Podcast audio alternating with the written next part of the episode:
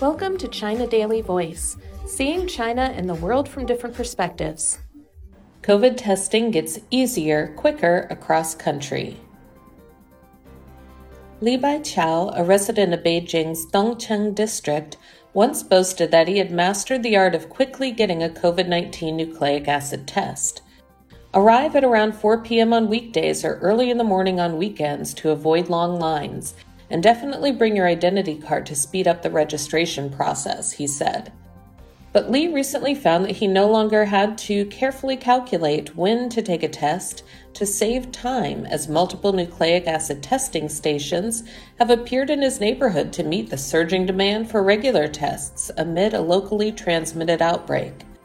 I got my test today at around 10 a.m. on my way to the subway, Li said on Tuesday. Only around three to four people were waiting in the line before me, and it took me less than a minute to get it done. Across China, a growing number of regions are offering fast, free, and convenient nucleic acid tests to facilitate regular testing campaigns as frequent as three times a week. Regular testing is considered vital in stemming the spread of the highly transmittable Omicron strain of the novel coronavirus. During a teleconference held by the State Council's Joint Prevention and Control Mechanism on Monday, Vice Premier Sun Chunlan said that as China has entered a new stage of the fight against Corona 19, driven by Omicron, the sensitivity of epidemic monitoring and early warning systems should be further improved.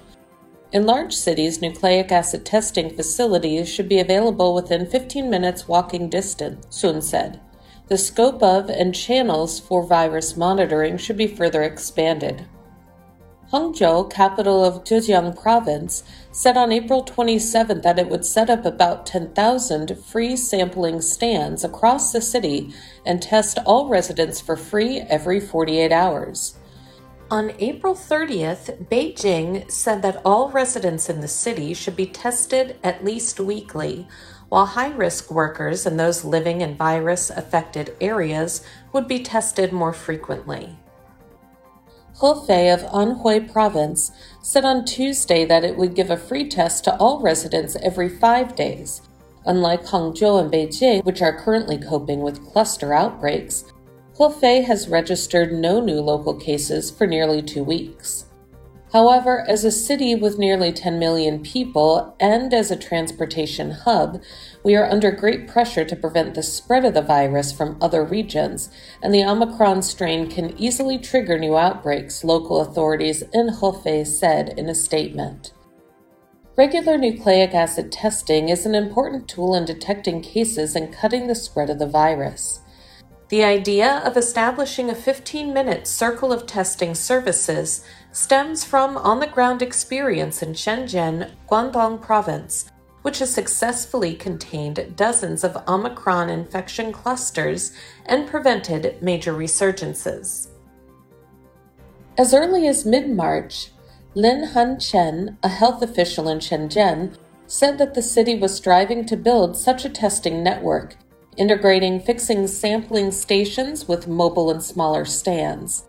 Later on, the city also required the waiting time for testing to be no longer than 30 minutes. Lu Hongzhou, president of the Third People's Hospital of Shenzhen, said that as outbreaks continue to emerge nationwide, regular testing has enabled the city to detect new cases in the shortest possible time and stem these more quickly. If we can identify an outbreak at its initial phase, there is no chance that it will develop into a major flare up. This approach is very effective and relatively less costly. China has developed robust testing resources since the pandemic started more than two years ago.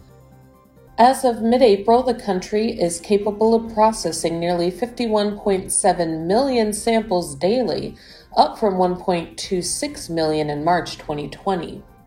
If pool testing, mixing 20 samples together for initial screening, is adopted, it can test up to 1 billion people in one day, according to the National Health Commission.